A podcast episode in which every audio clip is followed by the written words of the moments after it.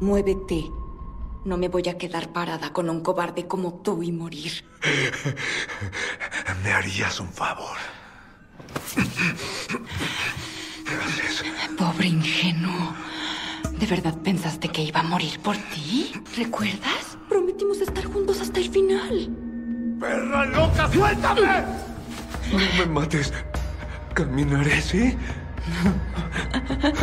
Suéltame, ¿sí? ¡Perra! Eres un cobarde. Tuxu, ¿te confieso algo? Lo tienes pequeño y asqueroso. ¡Hijo de puta!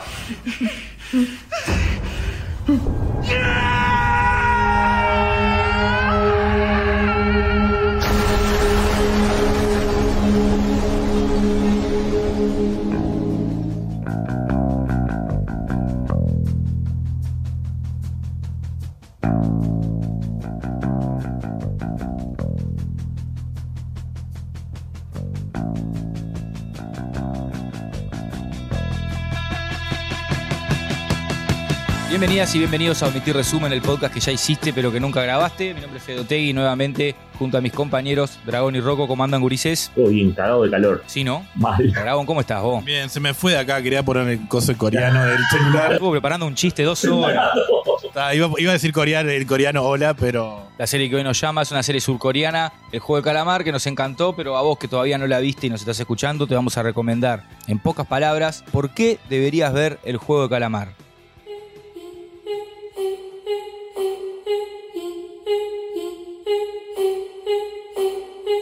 Es una buena serie asiática, de esas que te critican, entre otras cosas, el sistema capitalista y la naturaleza y el instinto animal del hombre, del ser humano, cuando se trata de dinero. Gurises, Si te gusta la sangre, mírala.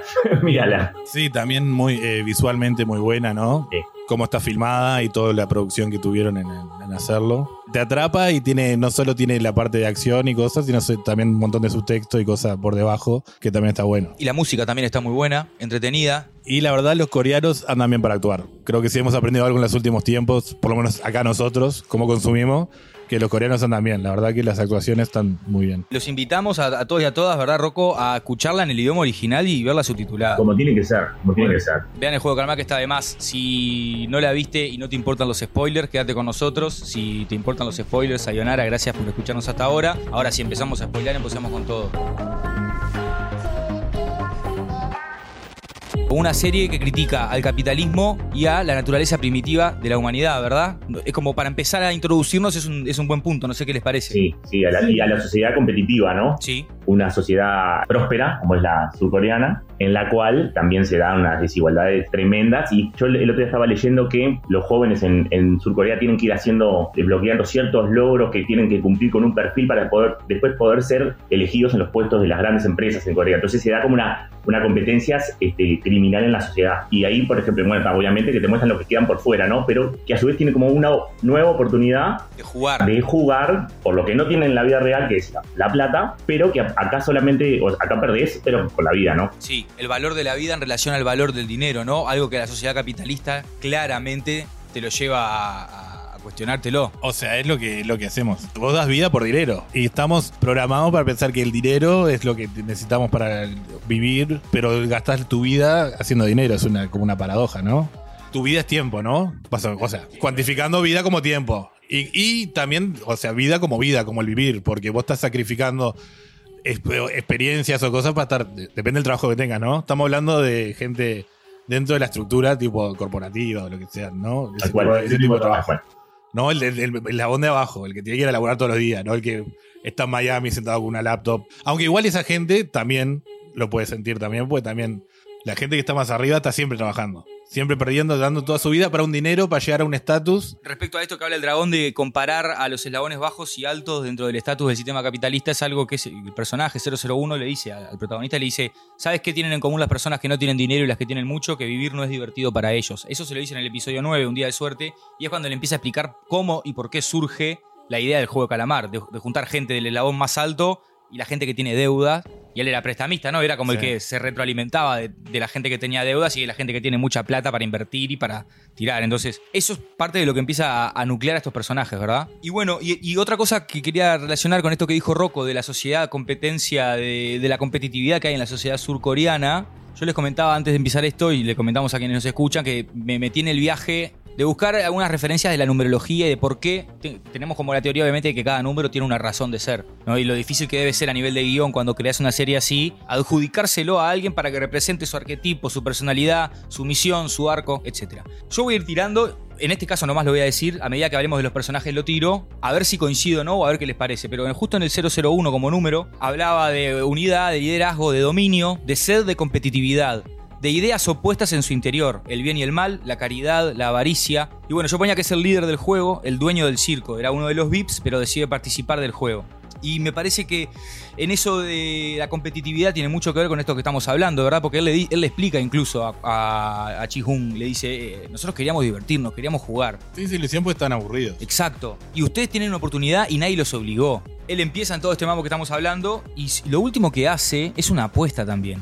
Que es la apuesta que. o un juego más, ¿no? ¿Te Sí, acuerdas sí, cuando el- se está claro. muriendo 001? Claro, porque él quiere seguir jugando. Él quiere seguir jugando y apuesta sobre la vida de un tipo que se está cagando de frío afuera. Le dice, yo apuesto y no confío en la gente, apuesto que nadie lo va a venir a rescatar, Pasa que, claro, él está tratando también de justificar. expiar sus pecados, ¿no? Tratar de que, de que, claro, de que él sienta como que la humanidad, o sea, sacarle eso que le, que le El valor, que siente sí, que. no hay esperanza. Total. Sí, y, el, y recién dijiste también del, del número que representaba el dominio y tal cual, ¿no? Porque él tiene el control todo el tiempo de la Claro. situación. ¿Sabes lo que quiere decir O Il Nam en coreano traducido?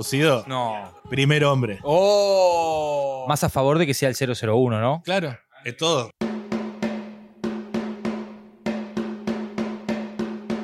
Episodio 6, Gambu. Introduce ahí el concepto del Gambu, como el amigo de Canicas, que era como siempre tenías como tus dos cuando eras niño para jugar y que te intercambiabas y te dabas todo. Para mí es el mejor episodio del 6, pero por lo que, simbo- por lo que representa la actitud de Ji Han, del protagonista de 456, en ese juego con él. Porque es la primera vez que lo vemos quebrantar su ética y su moral. Sí. Que como protagonista para él y a nosotros como espectadores nos hace llegar a un lugar que está de más. Que es decir, que viaje alguien que está dentro del lado del bien, está haciendo algo Está para mal. sobrevivir, pero que está totalmente mal. Hasta quizás este, el 001 se lo hizo por gusto, ¿no? De ver si era capaz de, de- de aprovechar esa oportunidad. En ningún momento él estaba sin él, jamás. Hasta creo que se podía sí, a propósito. Ahí va, pienso lo mismo, para ver qué pasaba. El, el gesto de él darle la chaqueta, ¿viste? Ajá. Y, y después él darle su chaqueta a él, para Sí. mí que también lo marcó como para que eh, supiera que tipo que, que él tenía que seguir. Es muy simbólico que él tenga la de que pase de ser el último número a, a- a tener la, ca- la Y chaqueta del se lo da en el momento que él, que él sabe que va, que va a salir del juego. Exacto. Por ejemplo, me quedé con ganas de verlo más tiempo en su papel ya de, de villano reconocido, ¿no? Totalmente. Vieron que hay una- como una simbología visual en la serie. Como tres símbolos que son las formas básicas, ¿no? El círculo, el cuadrado y el triángulo, que son como, como los del PlayStation que pensamos nosotros, total. ¿Sabes que no fue, no fue muy, muy como random eso? El- en realidad fue, fue tipo una pequeña nota como para... un guiñe a, a esos elementos como joystick. Y también pensé un poco en eso, decir, ¿por qué eligen estas formas? Dejando de lado que ya vimos que son parte del tablero de lo que era el juego del calamar, ¿no? Primero son formas elementales, ¿no? Y ya eso ya te habla también de una representatividad de lo que es cualquier universo en su totalidad. En este caso también de lo que es el sistema capitalista. Desde ese lugar también de que, bueno, si pensamos en lo que es específicamente el juego del calamar, son los atacantes que quieren ingresar a la cabeza del calamar, que es el círculo más pequeño dentro de la cancha. Y eso me pareció como muy simbólico de lo que representa. La cima. Sí, como una pirámide. Vieron que está el cuadrado grande abajo, el triángulo un poco más chico arriba y arriba el círculo, Más chico todavía, un lugar. Como las élites. Sí. Entonces me pareció como muy bien elegido desde ese lugar. También lo, lo eligió porque era el, el juego más violento de cuando era niño que, que- que conocía el, el creador. ¿Así? Eh, o sea, se inspiró para hacer la serie en eh, un libro, una novela que se llama Battle Royale.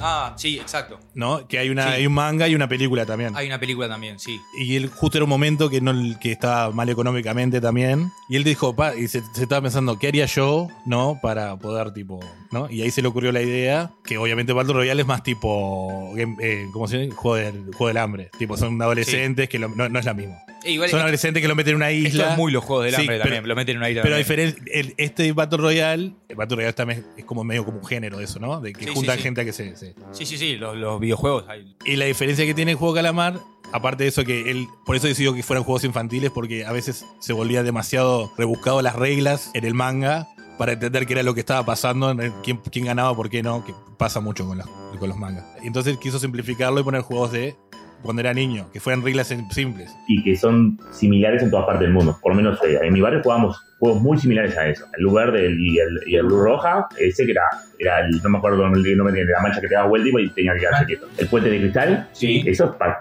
parecido a una rayuela. La cuerda, pero bueno, está. Ah, la cuerda sí. Sí. Llevar algo que está relacionado con los niños a la muerte es algo que, que te- que te- como que te conmueve muchísimo, como que te lleva a un lugar eh, oscuro. Es más, aparte de todo, como está ambientado, todo está hecho como si fueran en un, estuvieran en un lugar de niños, ¿no? Tipo como si fueran un... Gran un- jardín de infantes, ¿no? Sí. Sí.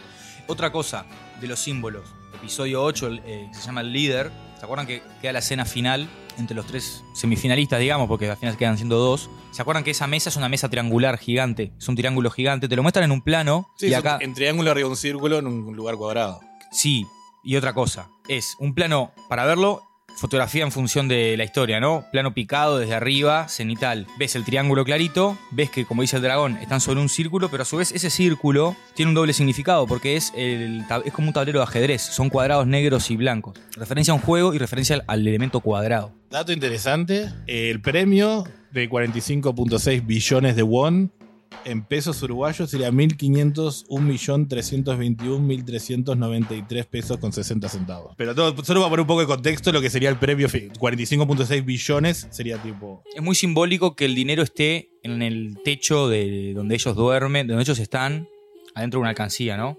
¿Por qué? Porque ellos para ver ese dinero tienen que mirar hacia arriba y lo observan desde abajo. Eso te habla ya a nivel visual, simbólico, de el lugar en el que está el dinero y el lugar en el que están ellos en, en ese, Sí, sí, en ese y- universo. Y lo estás viendo, pero no lo alcanzás. Algo que pasa en la calle, en cualquier. Vos lo ves todo el tiempo donde está la plata.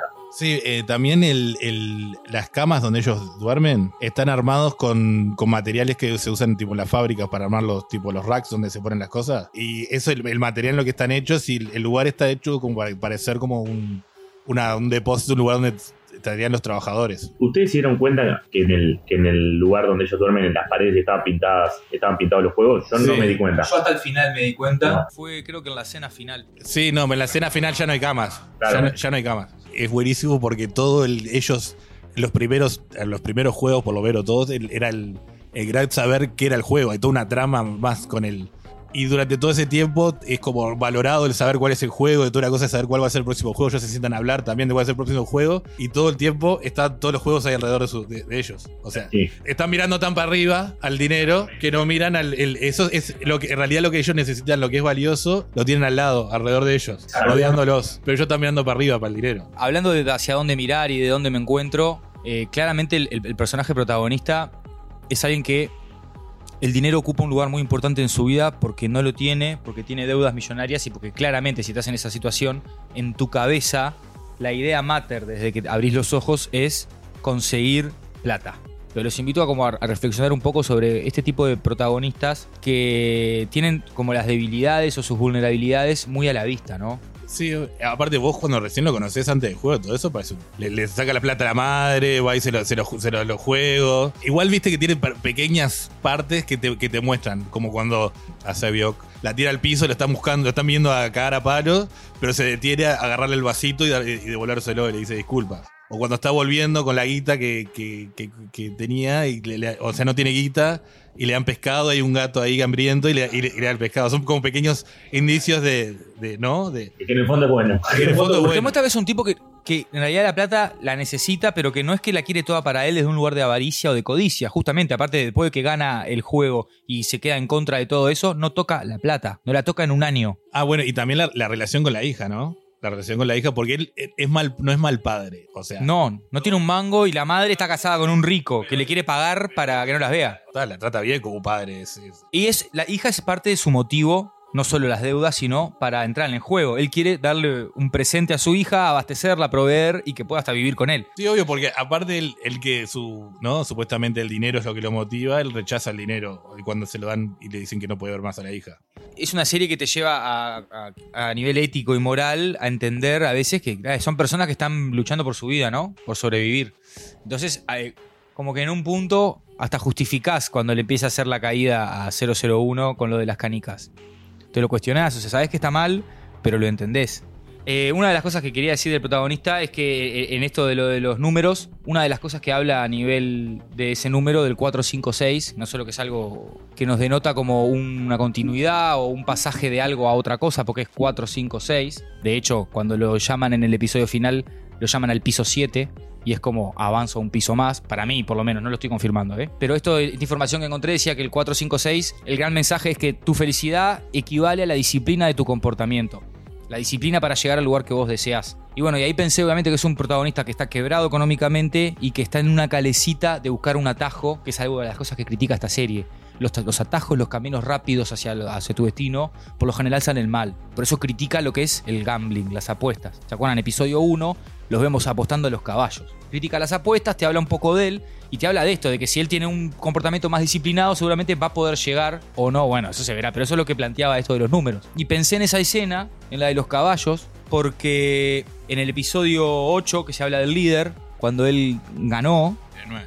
Está diciendo de cuando están en la limusina, ¿no? Sí, ese, se llama, exacto, un día de suerte. El líder le dice que eso mismo, ustedes, a usted gusta apostar, ¿verdad? Bueno, ustedes son como caballos de esta pista. Y al final de la serie, él le dice a la organización, yo no soy ningún caballo, soy una persona y voy por ustedes. Sí, sí. Desde la escena 1 hasta el final, cómo cambia ese concepto que te lo introducen. No sé qué les parece de, de- de nuestro protagonista, que es un protagonista obviamente interesante porque se lo ve como débil, pero adquiere fuerza a medida que avanza el juego, adquiere un rol de un líder que no se impone, pero que tiene desde su respeto hacia los demás una buena cualidad de líder. No, sí, obviamente, cambia totalmente del principio al final. Aparte, eh, cuando Jihan le hace a, a Oil Nam, le hace tipo la, jugada eso de la- las canicas.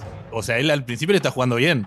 Y el viejo es el que se hace tipo como el señil y ahí él, él como que está, le presenta la oportu- oportunidad y se aprovecha. Una canica restante, situación límite, ¿no? Pero la- el paralelismo es, ¿no? Con Sangu y Ali. O sea, él es el que genera la traición. No es que se la presentan y él toma la oportunidad porque, porque quiere sobrevivir. ¿eh? Sang-Woo, ¿qué representa? Todo lo que no es 456, ¿verdad? Y sin embargo están en el mismo lugar. Y eso mismo se lo dice él. Bueno, en el episodio 8, que se llama El Líder, Sí, después de que le empuja al, al tipo al final del 7. él le dice, ¿sabes por qué tu vida es tan patética? Le dice Sang-Woo. Porque sos un idiota entrometido que es muy lento y se mete en problemas para saber que lo son. Y él le dice, claro, soy un imbécil entrometido que vive a costa de su madre. Pero ¿qué hace aquí el orgullo de Sang-Woo Dong, que es dragón? Es el lugar donde viven.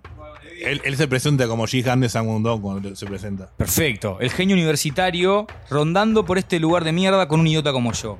¿Qué tanto mejor que yo sos? Y aparte, si vos ves, o sea, lo- los motivos que los llevó a estar endeudados los dos. A él lo cagaron. Él estaba en una empresa de autos, trabajó 10 años, la empresa se fundió, los culparon a los trabajadores, y que tuvo la protesta esa, le mataron amigos, todo, y después tuvo otros negocios Exacto. lo cagaron. Sagu cagó a los demás, estafó, hizo, hizo inversiones, lo hizo él. Entonces ya ves, los motivos son distintos. Y eso juega muy, después como ellos juegan en el juego. ¿Se acuerdan que en el juego de la, del azúcar, este loco sabía lo que iba a hacer y no se lo dice? Y elige Sí. la, for- la forma más fácil, Sí. que es el triángulo. Esa es la primer indi- indicio que te da que este tipo está. Está para porque él. la- porque en el primer juego lo ayuda. Sí. Le dice ponete atrás de otro para que no te vea el, el- el sensor. Es verdad. Yo número 218, en esto de los números. A nivel bíblico hay un versículo de Juan 218 que habla de la inminente aparición del anticristo, lo cual me parece muy ajustado con lo que termina siendo este personaje por las cosas que termina haciendo. Dice, hijitos, ya es el último tiempo y según vosotros oísteis que el anticristo viene, así ahora han surgido muchos anticristos, por eso conocemos que es el último tiempo. Y habla obviamente de la presencia del anticristo y del mal presente, lo cual en este personaje, en 2.18, crece hasta ser el último villano vivo dentro del juego. No nos olvidemos que en la previa asesina a 067 cuando Ji-Han ya había arreglado con ella de dividir el premio incluso. Si igual son unos ilusos. ¿No se dieron cuenta que no se iba a ir más de uno? O sea, siempre. Él hasta el, hasta el último segundo le está diciendo, vamos a ir nosotros, nosotros dos juntos. ¿No te diste cuenta cómo haría la mano? Sí. De ahí va a salir uno solo. No sale nadie, Con, claro. el, con el caso de Sangu es Y es más, Sangu se justifica de que, la, de que la mata a ella, diciéndole, porque ustedes dos iban a, iban a terminar este vota- vot- votando salir del juego. No iba a ganar nadie. Llegamos hasta acá y no, y no iba a ganar nadie. se justifica y a ver, hace un rato hablábamos de que 001 termina el juego al principio, ¿verdad? En el primer gran giro al final del episodio 2. Y vemos que cuando salen, Sangu es el que a a 199, Ali, le, le paga a uno un ramen y le da un celular para que, le presta su celular para que pueda comunicarse y le da la plata para el bondi. sí. porque el otro no tiene un mango. Entonces ahí nos muestran, en esto de que, en ese momento que nos introducen a los- la interna de los personajes, que no es un hijo de puta el loco. Que realmente no lo es. Lo que pasa es que muestra el lado más vil de la humanidad en una situación límite que es tu vida. Ese era él afuera de ahí, ¿no? Esa heladera fuera de ahí, exactamente. ¿Y qué va a hacer después de eso? A meterse a un, a un, a un hotel a suicidarse. Le dio la guita porque ya no, no quería más nada. ¿verdad? Tipo, también ese es. Después de todo el juego, cuando ya las papas quemaban cosas, ahí sale su personalidad, ¿verdad? Exacto. Y ahí es cuando claramente ah, se termina de gestar como un villano. Yo tengo un par de cosas interesantes. En el episodio 2 te muestra el destino más o menos, tipo, te predice el destino de que va a tener los personajes que te muestran. Ali, el empleador lo, lo traicionó, no le pagaba, tipo lo cagó y por eso no tenía plata. Él muere, pues Sangu lo caga y le saca las canicas. Ah, mirá. Doc Su se tira del puente para, para zafar de, lo- de los que lo vienen a agarrar y después se muere cayendo del puente. Sang-woo se está por suicidar en el hotel y le cae la carta. Y después él termina clavándose el cuchillo y suicidándose. Y que este no es el final, bueno, este es el final del, prota- del, del- del protagonista. Pero Ji-Han, cuando lo tiran atado, él le jura por la vida de su madre que ella- él no la, no la va a buscar por el dinero que le había robado si ella lo desata. Y ella lo desata y él enseguida la trata de agarrar. Y ella le dice, tampoco te importa la vida de tu madre. Y cuando él sale de ahí, la madre está muerta. Ah, es verdad, ¿eh? La mina es, eh, se vio. Ella le pone el cuchillo en la garganta al tipo que no quiere traerle a la madre. Y después ella muere con Sang-woo metiéndole el cuchillo en, el- en la garganta. Excelente. Compré. Por eso es que me gusta el capítulo 2. Eh, Sí. tiene, te- te- te- tiene- no tiene solo el giro, pero tiene, pero tiene todo eso. Hablando de 067, tiene una escena muy zarpada en el episodio 6 en Gambu con la otra chica con 240, ¿no? Que se sacrifica por ella. tam- representa una cosa muy zarpada ahí que, ¿no? que viene de, Corea del Norte. Sí. Ah, Tipo que ahí no hay, un- hay un viaje, ¿no? Corea del Norte, Corea del Sur. Viaje bélico, ¿Qué claramente. piensas que voy a agradecerte? Tira otra vez. Aunque lo hiciera, no podría ganar. Ay, déjame perder con dignidad. ¡Ya basta de tanta estupidez y tira esa canica! No tengo por qué. ¿Qué? Tú tienes una razón para salir. Yo no. Si llego a salir, ¿qué debo hacer? Lo he pensado desde que tú me lo preguntaste. No importa cuánto lo piense. No hay nada. Por favor, debes salir viva. Y luego, trae a tu mamá. Y ve por tu hermano. Y vayan a la isla Yayo. Me sacrifico por vos, doy mi vida por vos. Como, como Samu representa al empresario y Jihan el trabajador común y Ali el inmigrante, ella representa el otro cosa social que está en, en bajo dentro de la sociedad coreana. Que los Totalmente. defe- defectores de, de- de Corea del Norte. Mal. Una mujer empoderada, obviamente, ¿no? O sea, independiente, autosuficiente, cuyo objetivo es traer a su madre del norte y tener una casa para vivir con su hermano. ¿Se acuerdan que habla un poco de eso ella, no? En esto de la numerología, no me parece casual que el 067 represente hogar, familia, provisión. El número representa la creación de una base sólida para su futuro y el futuro de su familia. O sea, esto no lo inventé yo, está dicho ahí, lo buscan en internet y está. O sea, realmente Es ella. Pega o pega. Eh, y bueno, le dice, traerá a mi mamá del norte y compraré una casa para vivir con mi hermano. Le dice a Ji, a Ji Young, a la gurisa, la a- número 240, en el episodio Gambu, cuando están este, hablando un poco de, lo que van a hacer. Por lo menos en esos tres personajes, en algunos más hay también, en esos cuatro que vimos, 001, 456, 218 y 67, cómo los números también nos hablan de su arco o de algo de su personalidad. Me parecía como interesante a lo largo del podcast irlo descubriendo. Sí, eso es, lo, eso es lo bueno de. O sea, lo bien escrito que está, ¿no? Y lo- Total. lo- el tipo estuvo, o sea, desarrollándolo 14 años hasta que se lo levantaron. O sea, tuvo tiempo para analizar bien y hacerlo bien. Tuvo 6 meses para escribir los primeros dos episodios. ¿Curiosidades hay? Curiosidades hay. Voy a hablar un poco del viejo porque 001 o Ilnam, como lo quieras llamar. Yo comí. Yo no me di cuenta hasta el final que era. No, no me di cuenta que era malo. Yo tampoco, no sé, Rocco. Comí, comí, comí. ¿Comiste? Sí, comí, comí. Aparentemente hay un montón de pistas. Aparentemente no. Hay un montón de pistas. Y tal, como indignado lo busqué y para mostrarle eso en un viaje. ¿Cómo indignado? Sí, indignado. Nomás fue. Tipo, se metieron conmigo y no me di cuenta. Me lo dejaron Sí, ahí sí. y no lo vi. Primero, empezamos. La muñeca, cuando está con el. ¿Viste en el primero? La muñeca, cuando la muestran, la muñeca ni siquiera lo escanea. Todos están cubiertos de verde y a él ni, le- ni lo escanea. Él está corriendo, co- eh, riéndose porque sabe que nunca le va a disparar. El, el- la eso en el momento cuando lo ves, no decís vos, este viejo anda volando. Claro, lo mismo con lo de la y- cuerda, decís vos, ¿cómo domina esto este viejo? Bueno, la cuerda también. Él sabe la estrategia perfecta para, para, para llegar a ganar. Y si vos lo ves bien, al final, cuando lo muestran, él es el único que no está encadenado. O sea, eh, tiene las cosas, pero no tiene lo- los candados. Em, después, cuando lo matan, primero no lo muestran. Después, cuando el, el policía está mirando la lista de los jugadores que está buscando la mano y busca el 2020, el de ese año, empieza en el jugador 2, no el jugador 1. Y también termina en el juego que es el, único que no podían realmente controlar, que es cuando se están dando todos contra todos. Eso cuando se dan cuenta que se pueden matar y están de noche y les ponen que ese fue como un juego especial que tenían. Y cuando él dice que lo paren, lo paran. Que era en realidad, si pones a pensar, era el único que no, juego que no podían controlar porque si alguien lo agarraba ahí en el medio de la, de la noche, tipo, ya fue. Una de las cosas que quería hablar en esto de la, de, la, de la crítica es que no solo se la critica a nivel de escenas, de guion, sino que también a través de otros elementos del lenguaje cinematográfico, como hablamos de la fotografía, ubicando estratégicamente a la alcancía arriba de ellos y ver que el humano está siempre abajo, pero no quiero hablar de la foto, quiero hablar de la música. Porque hay dos canciones puntuales que se repiten en la serie y que tienen un mambo crítico al capitalismo desde este lugar.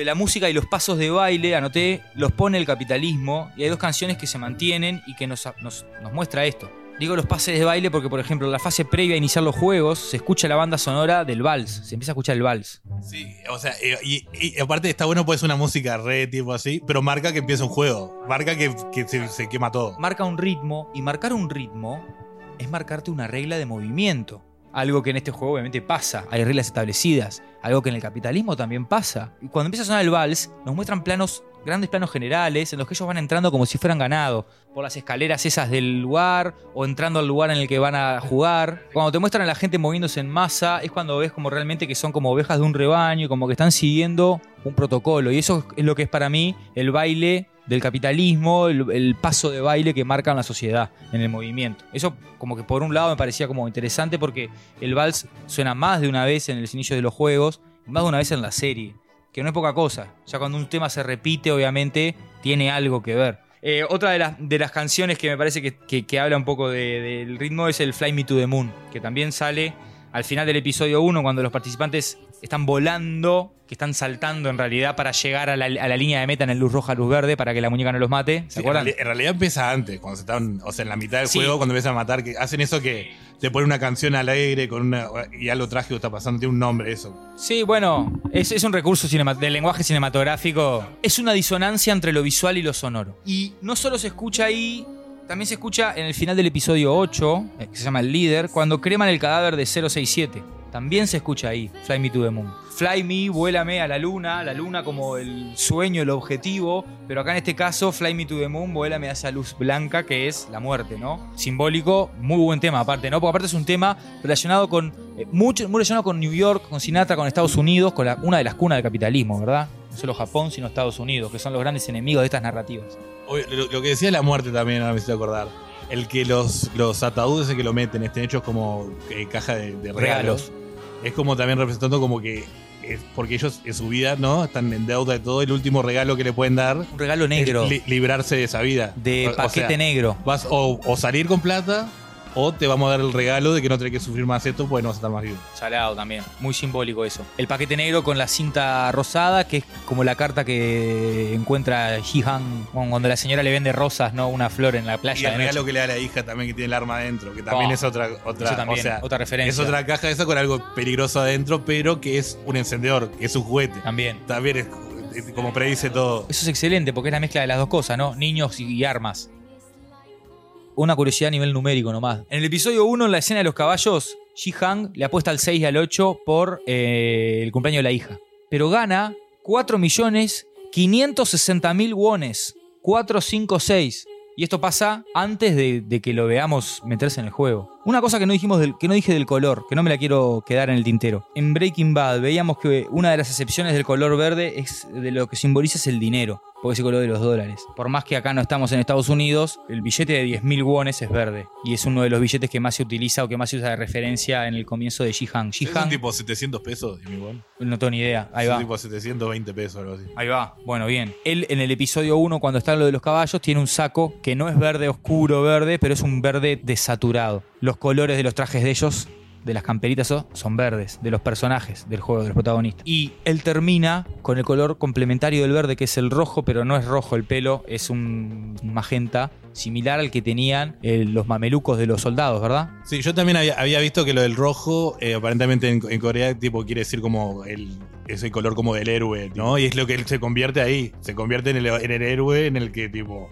Es porque antes no estaba haciendo nada. Y jura venganza, ¿no? No, y otra cosa más, él, él se tiñe del color de pelo que la misma persona que, que salva, que viene a buscar al, al mendigo cuando él gana la apuesta. O sea, como, verdad, eh. Bueno, como- sí. como esperanza, ¿viste? Sí, tiene, tiene- tiene pelo naranja. Ella está teñida, no, no, creo que era ella una mujer que estaba teñida de- el color. Este, de- Aparte, la- en la cultura asiática, o sea, si vos miras anime o cosas así, siempre los, los héroes, los protagonistas tienen colores tipo fuertes de, de- de- ¿no? de pelo y de eso. Es como que se convierte como en, un- en lo que para la cultura de ella sería como un héroe. Predicciones de temporada 2. y para mí en la, en la temporada 2 vamos a ver a otros ganadores también de... De otros juegos, ¿no? Vimos a, bueno, a él, al protagonista y, a, y al de Frontman, que es el hermano, el hermano del, del- del detective. Va, o sea, ya, ahí va. O sea, vimos una sola parte del, del protagonista. Este, para, para enfrentarse a una, una organización tan poderosa, necesitamos gente, ¿no? Estamos todos de acuerdo. Totalmente. La cosa es dónde está esa gente. Y bueno, pero lo van a buscar. Porque obviamente vamos a ver otro juego, ¿no? Para mí todo se va a terminar definiendo en un juego, sí. Capaz que no es lo único que pasa al juego. Puede haber un thriller policial. Pero sí que va a haber otro juego en paralelo. Lo estaban citando para otro. Pero capaz que hay otro tipo de juego. Ahí va. Que haya otro nivel. Claro. Vamos a introducir la nueva serie que se viene en este podcast.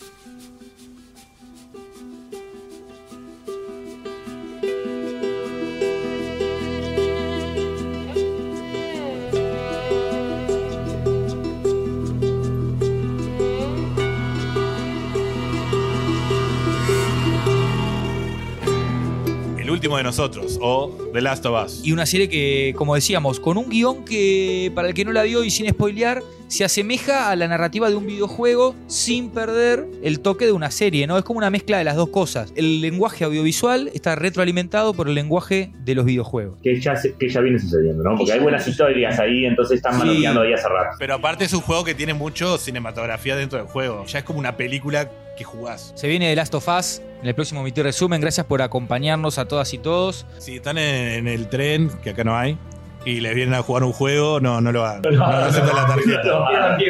A menos que anden bien, quieren matar a un montón de gente, y- como Samu. Muy bien. Sayonara.